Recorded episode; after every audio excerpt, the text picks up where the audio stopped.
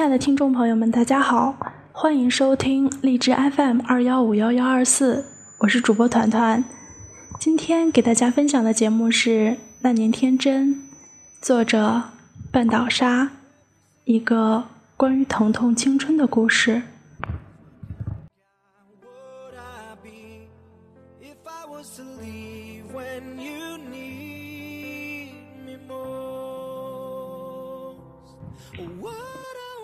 第四章，你的眼里也有我，对吗？多倔强的小姑娘，这是你对我说的第一句话。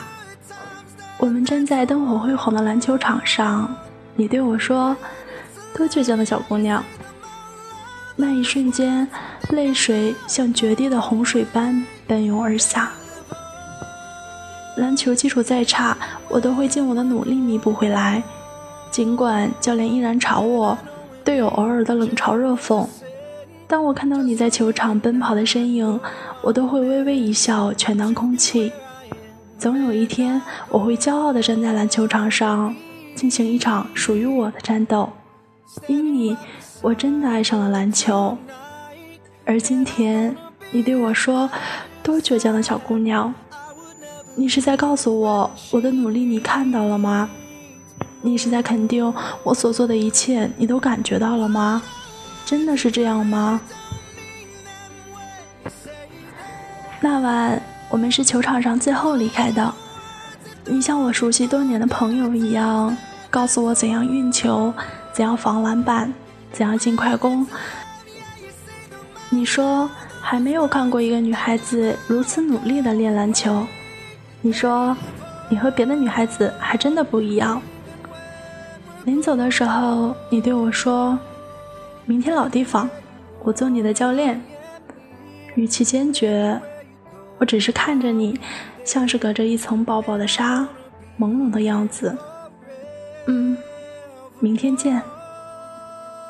之后的每晚，我都匆匆写完作业，然后奔向球场，像是奔赴一场轰轰烈烈的爱情。每晚，你都是和其他人打完篮球之后。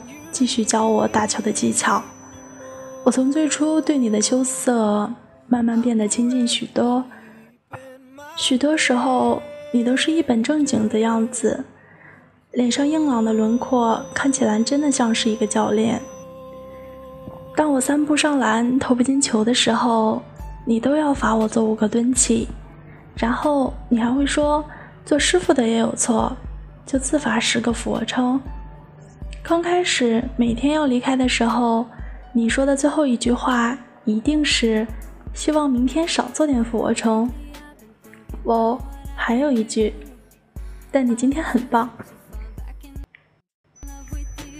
就是这样的鼓励和每天的训练，我在球队的表现慢慢突出出来，队友们渐渐对我友好起来，还叫我在放学以后和他们一起逛街，一起吃饭。一起追着帅哥的摩托车跑，女孩子的友谊在没有很大的个性冲突的情况下是很容易建立起来的。我很喜欢，也很享受这种感觉，温暖而美好。可是，我就忽略了你身边的女孩子们。那晚，我们还是像往常一样练习篮球，你不时的夸我进步不小，又偶尔责怪我笨手笨脚。后来就变成了我们嘻嘻哈哈的，一边打闹一边比谁投的球多。北方的夜晚，尤其是在雨后，就连空气都冷得扎人。可是，即便穿的单薄，也丝毫没有感到寒冷。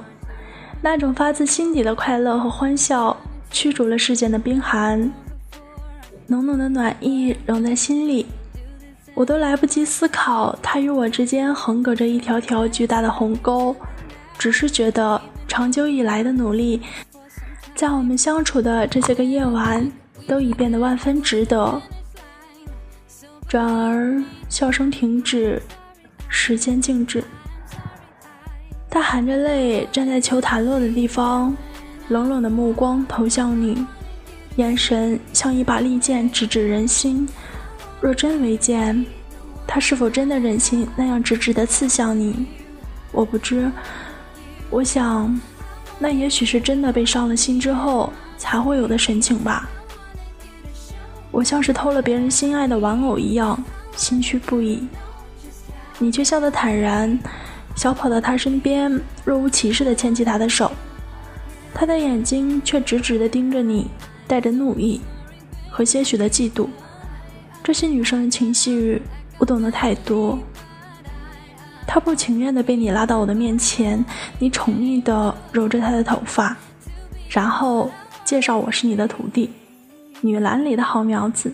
你继续补充道：“他也不作声。”我尴尬的不知道该说些什么，一句你好堵在嘴边，怎么也说不出来，气氛瞬间降到零点。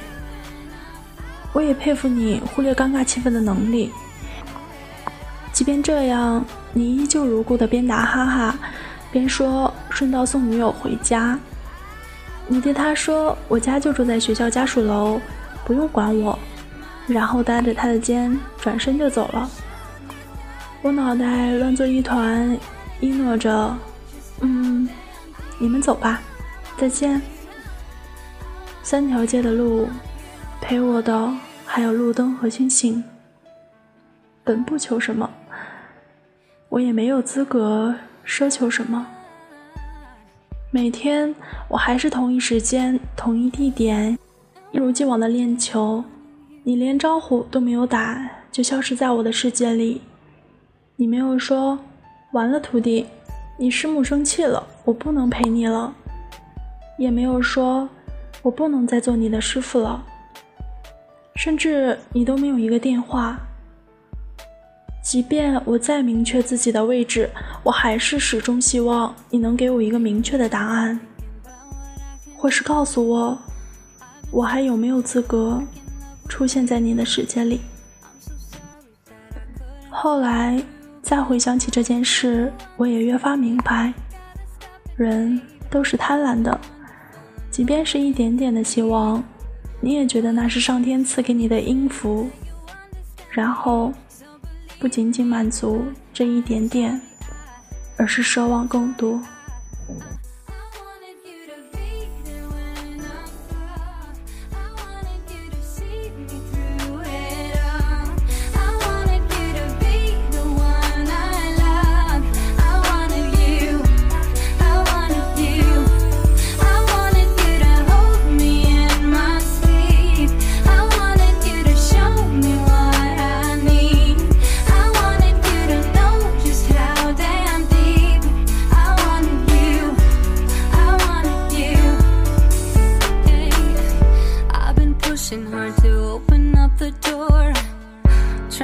take us back to where we were before.